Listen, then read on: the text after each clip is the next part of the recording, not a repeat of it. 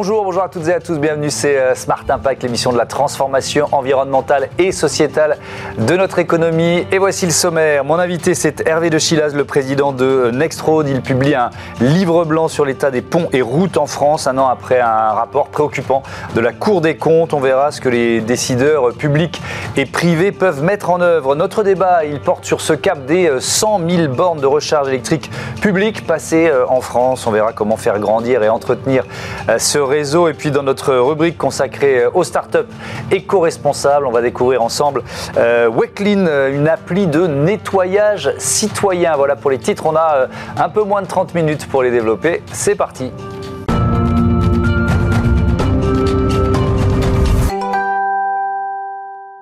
Bonjour euh, Hervé de Chilas, bienvenue. Bonjour Thomas Vous êtes donc euh, le président de Nextroad, vous publiez un guide, un livre blanc euh, sur l'état des routes et, ponts euh, de France. On va en détailler le, contenu, le constat, l'usage qui pourra en être fait notamment par les décideurs publics. Mais d'abord, Nextroad, c'est quoi votre métier? Expliquez-moi. Alors Nextroad est une ingénierie spécialisée dans l'audit et la gestion des routes et des ouvrages d'art. Ouais. Nous avons 200 euh, collaborateurs euh, sur le territoire français, donc au plus près des gestionnaires de ce patrimoine, mmh. qui en France sont les collectivités en très grande partie, mais également les sociétés d'autoroutes. Donc on a un objectif simple en réalité, c'est d'accompagner euh, ces gestionnaires de patrimoine dans une démarche de gestion qui soit la plus vertueuse possible pour leur porte-monnaie, mmh. pour la planète et pour la sécurité des usagers.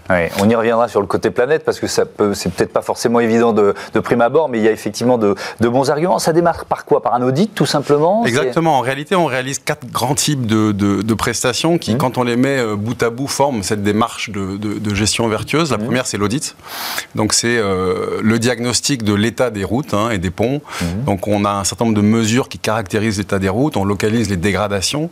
Mais on ne s'arrête pas là. On comprend ces dégradations parce qu'une dégradation sur une route, c'est d'une certaine manière un vieillissement prématuré de travaux qui ont été réalisés. Donc, il faut comprendre tout ça. Euh, donc, ça, c'est la phase d'audit. La deuxième étape, une fois qu'on sait de quoi on parle, c'est une phase de conseil et de programmation. Donc on s'assied avec les, gestionnaires et on établit avec eux, en fonction de leurs priorités politiques, financières, environnementales, transition climatique, mmh. on établit des scénarios d'entretien euh, et on programme les travaux et on dimensionne les travaux par rapport à ça. Donc ça c'est la deuxième étape. Troisième étape c'est le contrôle. Euh, une fois que les contrôles, euh, les travaux sont lancés, on contrôle la bonne mise en œuvre des travaux. Vous ne faites pas les travaux mais vous les contrôlez. On les contrôle absolument. Et la, troisième, la quatrième étape c'est l'aide à la décision, c'est-à-dire qu'on organise toute la data parce que la data routière sur le mmh. trafic, sur l'état des routes, c'est une data massive, assez complexe à gérer.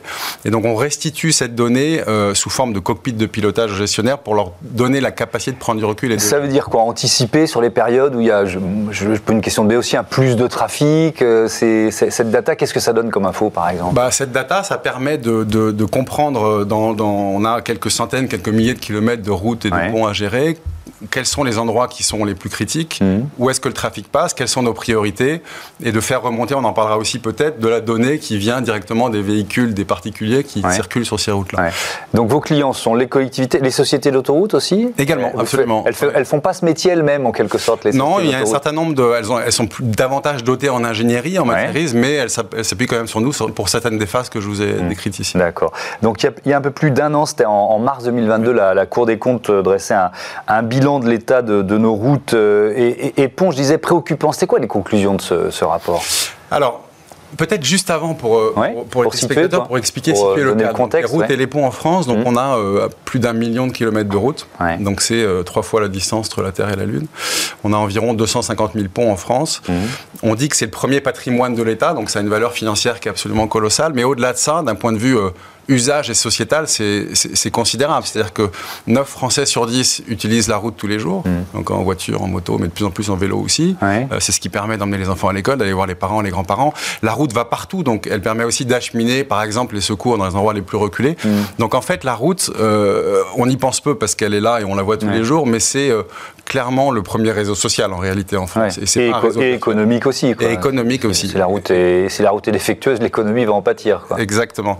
Donc une fois que ce cadre est posé, mmh. euh, effectivement, euh, la situation est pas est pas bonne. C'est-à-dire qu'à la fois en instantané, en tendance, la situation est pas bonne. Donc il y a euh, la France perd euh, des places. Elle est passée de la première à la 18e place dans un classement mondial sur l'état des routes en 10 ans. Entre quelles euh, Dans les 10 dernières années, on va dire, la dernière fois que ce classement a été établi. D'accord. On était premier dans, dans, les années 2010 et on est et on est 18e. Absolument. Par manque d'entretien, tout simplement. Alors pour plusieurs raisons. Donc, la Cour des comptes, de ce point de vue-là, a fait un travail euh, fantastique et mmh. on, partage euh, très très largement le, diagnostic qui a été fait. Je mettrai en avant peut-être deux raisons structurelles qui, nous paraissent importantes. La première, c'est un, problème de compétence. C'est-à-dire qu'on a euh, donc un mouvement de décentralisation qui fait que mmh. les gestionnaires aujourd'hui sont des collectivités de taille assez variable, hein, mais dont certaines sont des communautés communes ou des communes.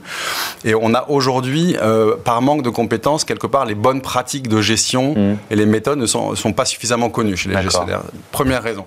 Deuxième raison, c'est euh, probablement le regard qui est porté sur ce sujet par les décideurs.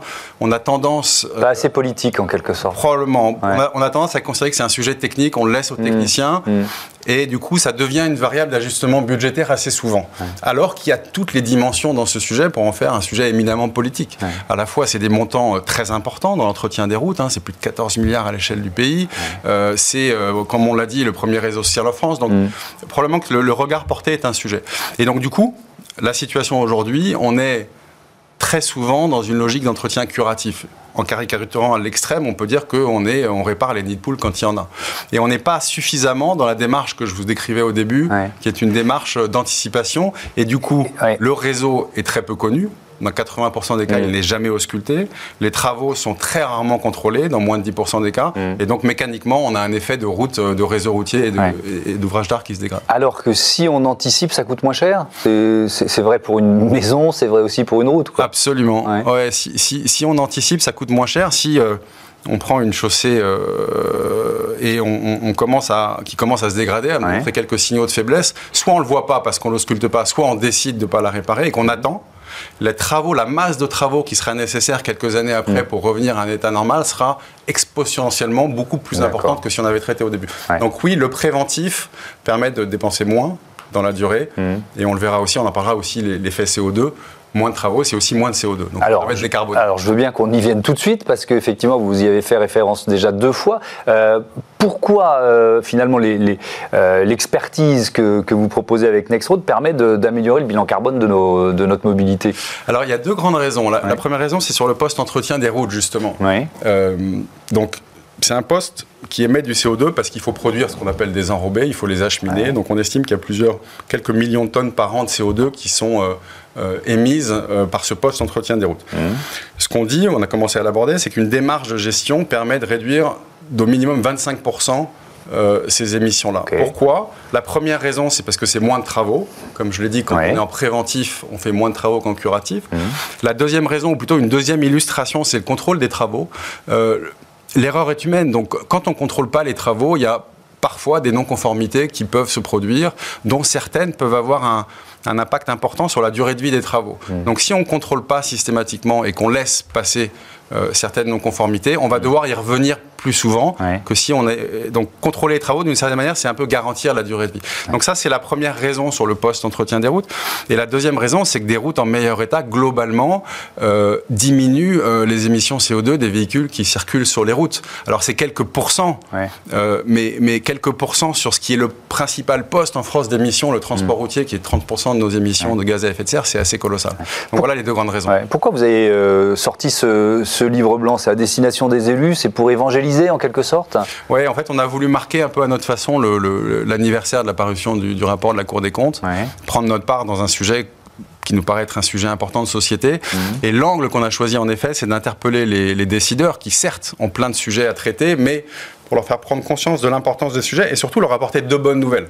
La première, c'est qu'il y a des solutions qui existent et mhm. qu'elles sont à notre portée. C'est voilà, c'est des méthodes qui ont fait leurs preuves et qui sont à leur portée. Mhm. Et la deuxième bonne nouvelle, c'est que s'il manque de compétences en interne, ce qui est le cas souvent, il y a des sociétés d'ingénierie comme Nextroad, par mhm. exemple, qui sont là pour les, les, accompagner. Donc, en fait, ce livre blanc, c'est un appel à l'action. Qu'on a envoyé à plus d'un millier d'élus en France mhm. et on a déjà plusieurs dizaines de, de, retours de, collectivités qui veulent creuser, qui veulent approfondir le sujet avec nous. Euh, on peut peut-être aussi partager euh, quelques exemples. Moi, j'aime beaucoup faire ça dans cette émission de, bonnes pratiques. Euh, ce qui marche déjà ailleurs, ça peut donner envie voilà, à des entrepreneurs ou à des élus de faire la même chose. Quoi. Ouais. Alors, les bonnes pratiques, j'en ai cité une, c'est mettre en place cette démarche de gestion. Et donc, 25%, c'est mmh. budget, ces émissions. Une deuxième, c'est contrôler systématiquement les travaux. Y a un retour sur investissement qui est assez rapide, très mhm. rapide. Une troisième, par exemple, c'est d'utiliser euh, les données qui viennent des véhicules connectés, je l'ai abordé, pour euh, parfaire la connaissance de son réseau. On a aujourd'hui euh, tout un tas d'informations qui ne sont pas utilisées, qui viennent des véhicules de monsieur et madame, tout le monde, et qui permettent, en détectant des coups de frein, des coups de volant, d'identifier, d'être un complément pour identifier des zones un peu dangereuses. Donc ça, on peut les capter et on peut utiliser ces données, ce qui permet aussi d'associer l'usager, utiliser ces données pour parfaire la connaissance de son réseau. Et peut-être une autre bonne pratique. c'est vrai qu'il y a des applis de, voilà, de, qui permettent d'aller plus vite sur les routes. On signale quand il y a des nids de poules. Euh, ça, c'est pas suffisamment utilisé par les collectivités, par exemple. Pas, suffisamment. c'est cette idée-là, quoi. C'est cette idée-là. Et après, en revanche, c'est identifier les endroits, c'est important, mais c'est là où l'ingénierie vient derrière, c'est de comprendre pourquoi il y a des dégradations et comprendre la bonne manière de les, réparer. Hmm. Peut-être une autre bonne pratique sur la gestion de l'eau, qui est quand même un sujet assez, euh, majeur, pour nous tous. Hmm. Euh, traditionnellement, l'eau et la route font pas bon ménage. Donc la, hmm. stratégie consiste à, évacuer l'eau d'une certaine manière, à empêcher qu'elle pénètre dans la route pour pas l'abîmer. Or, il existe des techniques qui ne sont pas adaptées à tous les cas, mais qui néanmoins permettent de, de, chausser, qui permettent de stocker l'eau. Et donc, plutôt que de l'évacuer et de considérer que l'eau est un déchet, de considérer que c'est une ressource, de la stocker localement pour pouvoir l'utiliser à proximité de la route. Donc, ce type de, de, de, de bonnes pratiques, d'une certaine manière, il y en a beaucoup. Et ça témoigne du fait que mettre davantage de matière grise dans la, dans la gestion de son patrimoine routier, euh, ça permet de, de, répondre à tout un tas de défis euh, d'aujourd'hui. Merci beaucoup Hervé Chilaz et à bientôt euh, sur Bismart. On passe à notre zoom sur le cap des 100 000 bornes de recharge électrique publique cap passé en France. Retrouvez le débat de Smart Impact avec Veolia.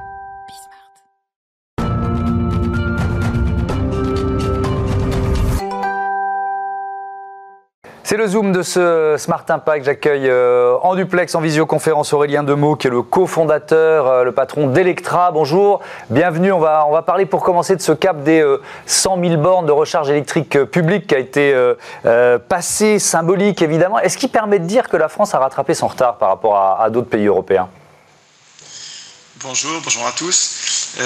effectivement, on a passé ce cap des 100 000 bornes, qui est une bonne nouvelle, puisque on a un, vrai élan qui a été donné en France. On le voit depuis euh, à peu près un an et demi, deux ans, on va dire depuis le post-Covid. Il y a une accélération très très forte du nombre de points de charge qui sont installés en France. Donc je pense que la dynamique aujourd'hui en France est très forte et qu'on peut dire euh, effectivement qu'on a euh, rattrapé notre retard. Aujourd'hui, toutes les aires d'autoroute sont équipées avec des bornes de recharge rapide et, euh, les 100 000 bornes ont été atteintes. Euh, euh, pour vous donner un ordre de grandeur, c'est un peu plus de points de charge que l'Allemagne, par exemple, qui pourtant est un pays qui a un peu plus de véhicules électriques que nous. Donc je pense qu'on a comblé un retard important. Mmh. Maintenant, moi, ce que j'aime bien dire quand même, c'est que l'objectif, il n'est pas tant quantitatif, mais il est aussi qualitatif, et qu'il faut bien savoir de quoi on parle, puisque 100 000 bornes, si c'est des bornes de faible puissance, euh, ça ne va pas forcément nous aider à recharger les véhicules. Et ce qui est important, c'est le nombre de voitures qu'on charge et pas tant finalement le nombre de prises ou le nombre de bornes qu'on installe. Combien de voitures on peut charger en, X temps? Euh, Pour répondre au, défi de la, fin de la vente de voitures neuves thermiques d'ici 2035, on sait que beaucoup de constructeurs automobiles devancent euh, l'appel. on a modélisé ça, il va falloir combien de bornes de recharge électrique?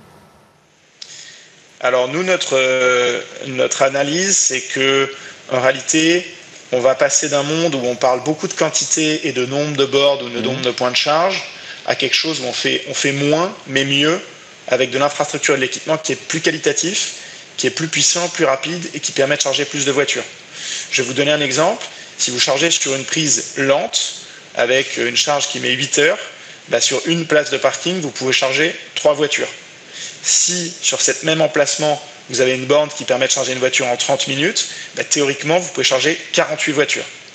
Donc ce n'est pas du tout la même chose. C'est un peu comme si dans les télécoms, je vous disais, euh, on, va mettre 10 euh, 000 euh, antennes, et en fait, là-dedans, il y a de la 2G, il y a de la 3G, il y a de la 4G, il y a de la 5G. C'est pas du tout la, même chose. Donc c'est là où je pense qu'après cette forte dynamique quantitative, on observe nous que sur le marché, l'infrastructure est en train de s'orienter vers quelque chose de plus qualitatif, avec des points de charge plutôt à tendance rapide. Et ça, c'est vrai, quels que soient les, lieux, parce que ce que vous décrivez, ce modèle, il est évident pour euh, une, station euh, euh, routière, autoroute ou, route, mais par exemple, dans un, immeuble d'habitat collectif, est-ce qu'il y a forcément aussi besoin de, bornes de recharge rapide? Alors effectivement, moi je, parle de la recharge, des bornes de recharge ouvertes au public. Et à côté de ça, vous avez le segment de la recharge privative, que ce soit à la maison ou au bureau. Et euh, donc ça, ce sont des gens qui ont la possibilité d'avoir une prise sur leur place de parking et qui vont plutôt effectivement avoir des bornes de recharge lente parce que bah, ils ont leur voiture qui stationne toute la nuit, donc il n'y a pas nécessairement besoin d'avoir de la recharge rapide. Évidemment, les deux modèles vont cohabiter, quoi. Tout à fait. Et pour ce qui est des bornes de recharge ouvertes au public, vous avez euh, trois segments en réalité. Le premier, ce sont les bornes euh, qui permettent de mailler les grands axes, donc euh, notamment les autoroutes, donc qui sont des bornes euh, rapides ou ultra rapides par définition. Ensuite, vous avez ce qu'on appelle le on-street charging, donc ce sont des, des, bornes de recharge qui sont le long des places de stationnement, plutôt lentes. Et puis au milieu, vous avez des bornes, ce qu'on appelle euh, des bornes de recharge dans des lieux de destination, par exemple des supermarchés, des hôtels, des restaurants, qui vont être plutôt rapides ou ultra rapides. Quels sont, vous, vos, potentiels de, croissance le, plus important sur ces trois segments, par exemple? Sur quoi vous misez le plus aujourd'hui? Alors, nous, chez Electra, on est vraiment sur euh, le segment des euh, tout ce qui est euh, centres commerciaux, hôtels, restaurants, mhm. supermarchés. Donc, c'est des bandes de recharge ouvertes au public sur des lieux qui ont du trafic organique et sur lesquels les gens vont pouvoir se charger en une trentaine de minutes, ce qui est aujourd'hui de, des puissances ultra rapides. Euh, donc, nous, ce qu'on observe, c'est que, euh, à l'image de la Norvège, qui est le pays le plus avancé sur la voiture électrique en Europe, à l'image de l'Allemagne, qui est également euh, assez avancée, puisque c'est le premier parc de véhicules électriques en Europe, il y a une tendance à la recharge rapide, puisque finalement, c'est ça que souhaitent les utilisateurs, les utilisateurs, les électromobilistes. ils n'ont pas envie de se casser la tête à compter voilà, les nombres d'heures de recharge qu'ils vont passer. Euh, les gens, ils ont euh, un boulot, une vie, plein de choses à gérer. Donc, s'ils doivent en plus gérer toute une logistique pour leur recharge, ça ne marche pas en fait. Donc, nous, notre objectif, c'est vraiment d'avoir de l'ultra rapide de manière à pouvoir dire aux gens passez l'électrique, vous allez voir, c'est simple. Euh, ça ne va pas nécessiter une grosse organisation de votre part et vous, n'aurez pas, voilà, vous n'aurez pas à vous en préoccuper en fait. Hein. Oui, alors c'est aussi une façon de pas trop changer de modèle, quoi, euh, pas trop changer nos habitudes. C'est le levier psychologique qui est important dans le développement de la, mobilité électrique. Tout à fait. Tout à fait. Je pense que le, levier psychologique est très important. Moi, j'ai encore beaucoup de gens autour de moi qui me disent Ah, l'électrique, ça a l'air bien, effectivement, mais je vais y aller quand le système sera un peu plus mature, un peu plus robuste. Et aujourd'hui, je pense qu'avec le nombre de bornes dont on a parlé tout à l'heure, mm. avec la technologie qui a fortement évolué, qui permet de se charger rapidement, il n'y a plus lieu d'avoir cette, euh, cette crainte de passer le pas et de, et de passer électrique. Alors justement, je, vous interromps, pardon, sur, sur, cet aspect technologique, à quel point les, les, les progrès sont importants? Décrivez-nous ça. Bah, on a euh, des batteries qui ont euh, fortement évolué dans les années, euh, dans, les quelques années derrière nous, et puis qui vont continuer à fortement évoluer. la technologie des batteries, c'est un sujet sur lequel il y a quasiment le plus de R&D au monde en ce moment. C'est des dizaines et des dizaines de milliards de dollars qui sont investis partout dans le monde pour arriver à améliorer cette technologie, puisque chacun sait que c'est la clé d'un monde dans lequel on est passé à une électrification massive. Euh, donc qu'est-ce que ça permet de faire ces batteries? Ça permet d'avoir des densités énergétiques qui sont plus importantes, c'est-à-dire de réduire le poids des batteries à, énergie équivalente. Et puis ça permet également de se recharger plus rapidement, puisque aujourd'hui, pour vous donner une idée, on a doublé à peu près la vitesse de recharge moyenne entre 2018 et aujourd'hui 2023. Et ça va encore continuer à évoluer et à accélérer. Mais alors, une recharge rapide, ça consomme plus d'électricité? Euh, Ça consomme pas plus d'électricité. Euh, c'est simplement, euh, voilà, c'est une question de, connexion au réseau avec des, appels de puissance qui sont plus importants. Euh, donc au final, c'est la même énergie qui est délivrée. Hein. Par exemple, un plein, ça va être autour de 40 kWh. Mmh. Enfin, on parle toujours de la même énergie, sauf qu'au lieu de mettre 10 heures, 12 heures, 15 heures, ben, en fait, on va pouvoir vous délivrer ça en 20 à 30 minutes. Vous proposez une, application qui s'appelle Autocharge. De quoi, il s'agit? Comment ça marche? Autocharge, c'est un principe qui permet aux électromobilistes d'arriver à la bande de recharge, de prendre le pistolet, de se brancher à la, voiture et sans aucun autre geste, leur recharge démarre. C'est-à-dire que une fois que vous avez, une fois que vous êtes identifié et que vous avez renseigné un numéro de carte bancaire, quand vous branchez le pistolet, on va reconnaître l'identifiant de votre voiture, l'associer à votre compte, ce qui fait que vous n'avez rien à faire. vous arrivez à la borne, vous prenez euh, voilà, le connecteur, vous le branchez, et vous pouvez aller vous promener, faire des courses, euh, prendre un café, vaquer à vos occupations. Et donc ça, ça permet d'avoir une expérience qui est vraiment sans couture et qui est assez agréable et qui est peut-être un petit plus, puisqu'on parlait de la comparaison avec le thermique, bah, ça permet d'éviter de, passer quelques minutes euh, avec le pistolet dans les mains et, ça permet d'avoir un peu plus de temps pour soi. Euh, je voudrais qu'on termine sur ce partenariat. Alors ça, ça intéresse surtout les téléspectateurs franciliens, ce partenariat avec les taxis G7 euh, vous voulez faire quoi? Vous voulez les, inciter à passer pour deux mois à l'électrique? Tout à fait. Alors G7, donc c'est la première compagnie de taxi en France. Ils ont 10 euh, 000 taxis. C'est euh, une, maison bien connue dans, voilà, dans le transport de personnes. ils ont fait une première mutation qui était de passer de véhicules thermiques à des véhicules qui sont des véhicules hybrides, mmh. avec beaucoup de succès d'ailleurs, puisque l'essentiel de leur flotte est aujourd'hui hybride. Et là, il y a une deuxième transition qui s'amorce, qui est le passage de cette flotte de véhicules hybrides à des véhicules électriques, puisque c'est comme ça que ça va se passer. Euh, et aujourd'hui, grâce aux meilleures autonomies, avec des vitesses de recharge qui sont plus élevées, bah, les conditions sont réunies et le permettent. Et l'objectif, c'est que nous, Electra, on propose un réseau qui soit un, réseau dense, avec beaucoup de stations de recharge, avec une recharge rapide bien entendu, et avec un prix qui soit compétitif, de manière à ce que les chauffeurs puissent passer électrique sans que ça gêne leur activité.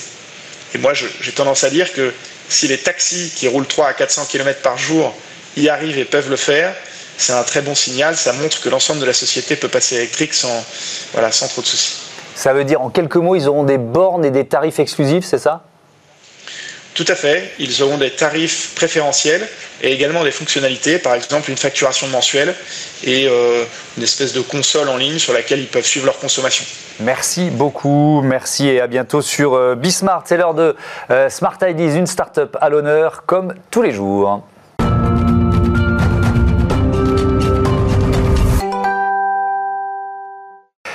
Smart Ideas, la bonne idée du jour, euh, elle est signée euh, Stéphane Sadjian. Bonjour. Bonjour. Bienvenue, vous êtes le, fondateur de Weklin. Vous l'avez lancé euh, il y a quelques semaines, au mois de février. C'est quoi Weklin Weklin, c'est la première application mobile qui organise les premiers nettoyages citoyens qui récompensent les participants. Mmh. Ça marche comment? En fait, c'est très simple. Euh, vous, euh, vous, téléchargez l'appli, il y a une liste de nettoyage citoyen un peu partout en Ile-de-France. Mmh. Vous vous inscrivez à celui qui correspond à peu près à votre agenda et à votre localisation où vous avez envie de venir.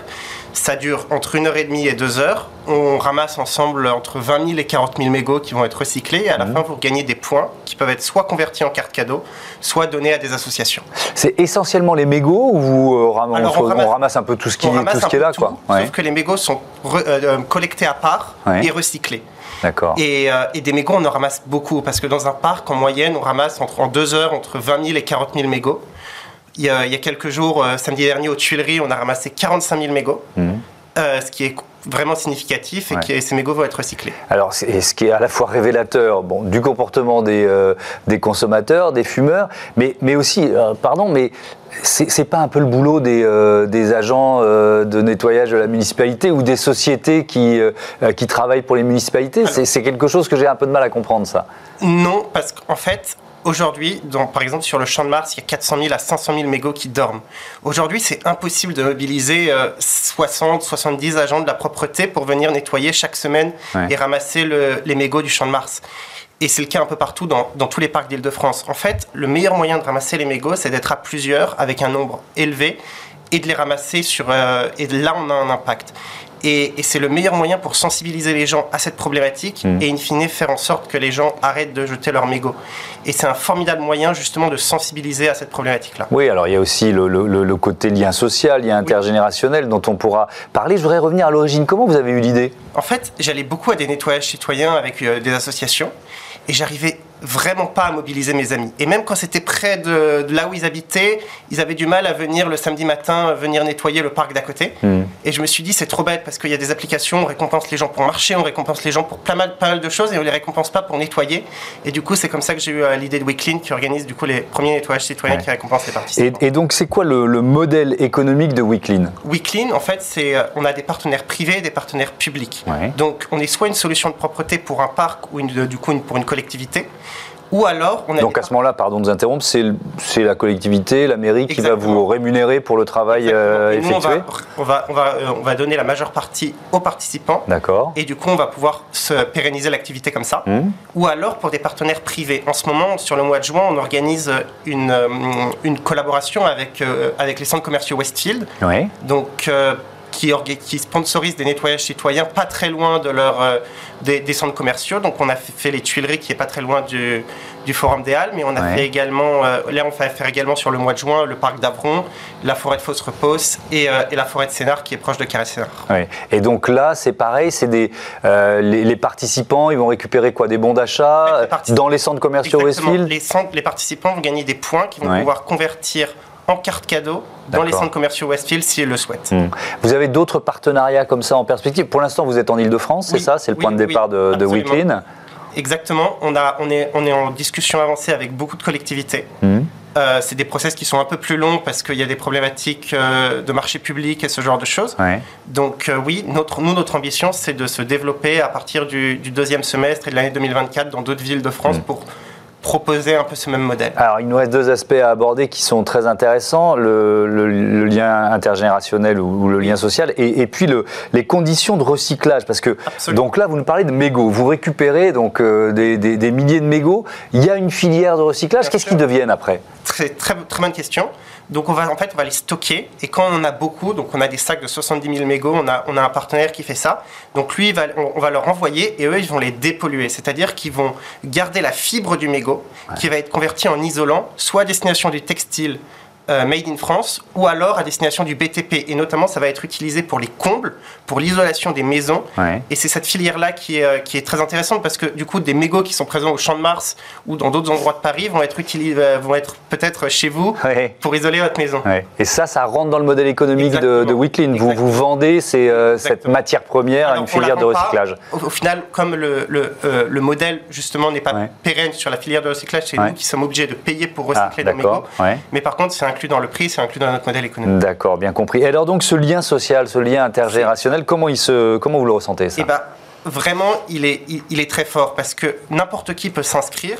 Donc on a à la fois beaucoup de jeunes qui s'engagent pour, pour l'environnement, qui, qui, qui, euh, qui veulent vraiment euh, participer à des nettoyages citoyens et rencontrer des gens qui partagent ces mêmes valeurs-là. Mais on a aussi des, des jeunes retraités pour qui c'est un formidable, une formidable opportunité de rencontrer des jeunes, de s'engager, de faire quelque chose en commun avec des jeunes.